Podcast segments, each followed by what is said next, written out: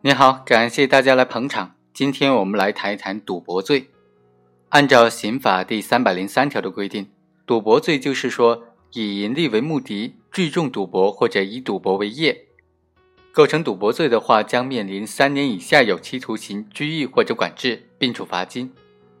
如果构成开设赌场，则在三年以下有期徒刑这个量刑幅度之内量刑，情节严重的话。在三到十年这个量刑幅度期间量刑。我们今天讲的这个案例呢，是利用网络来赌博。呃，它的问题主要有两点，第一个就是说，呃，网络赌博当中的开设赌场该怎么认定？第二个问题就是说，开设赌场的这种犯罪行为当中，如果某些成员他没有参与分红，仅仅是领取报酬。才实施帮助别人开设赌场的这种行为，会不会构成说赌博罪的共犯呢？二零零三年的十二月份，陈某就伙同他的朋友彭某、陈某、王某等等很多人，利用赌博网站提供的这种网络的操作管理平台，担任赌博网站的代理人，以提供赌博网站账号和密码的方式。发展了数十位的下一级的代理商和会员进行赌球的活动，检察院就以赌博罪对他们提起的公诉。首先的问题是，这种利用网络来组织赌球的行为构不构成开设赌场罪呢？网络赌博当中的开设赌场该怎么认定呢？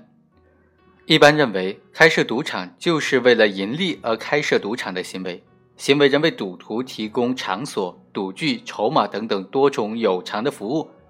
运营这种商业性的赌场。和传统的赌博犯罪来说，上述的这种界定是比较科学和合理的。但是在网络赌博的犯罪当中呢，开设赌场的行为和传统的赌博罪当中的开设赌场行为是相差十分巨大的。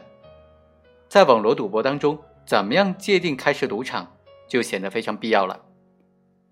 在司法实践当中，我们发现基本上有三种网络开赌场的形式。第一种就是以盈利为目的，在计算机网络上建立赌博的网站，招引赌客或者发展赌博的代理人来招募赌客、接受投注的这种行为。这种行为一般是赌博网站的股东或者是经营者。第二种行为方式是以盈利为目的。为赌博网站充当地区的代理人，招募赌客进行赌博，或者是通过发展下一级的代理人来招引赌客接受投注的行为。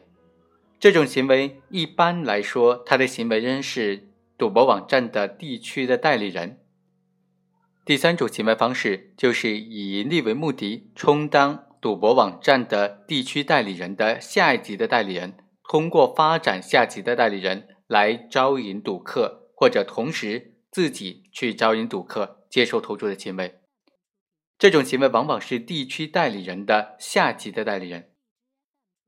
根据刑法的规定，结合网络赌博犯罪的实际情况，我们认为，在网络赌博的犯罪当中，所谓的开设赌场，就是指以盈利为目的，实施了上述三种行为方式的这种行为，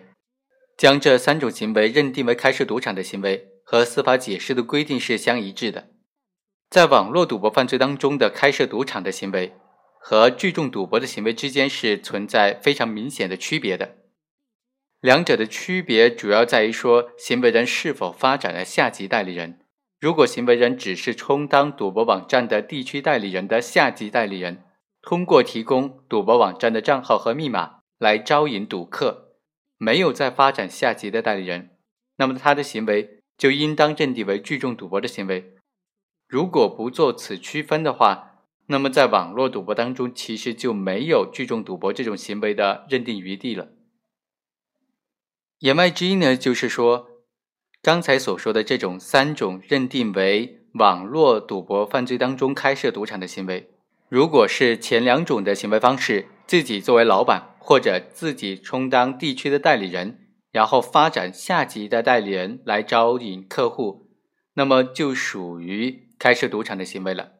而如果只是第三种行为，他只是充当地区的代理人，没有在下一级的发展更多的代理人，他自己就是最终的终端的这个代理人，将他认定为聚众赌博更加合适，而不应当认定为开设赌场。好，今天我们就先讲到这里。还有一个问题呢，是说开设赌场的犯罪当中，如果没有参与分红，仅仅是领取了部分的报酬而实施帮助的这种行为，构不构成赌博罪的共犯呢？我们下一期再继续讲这个问题。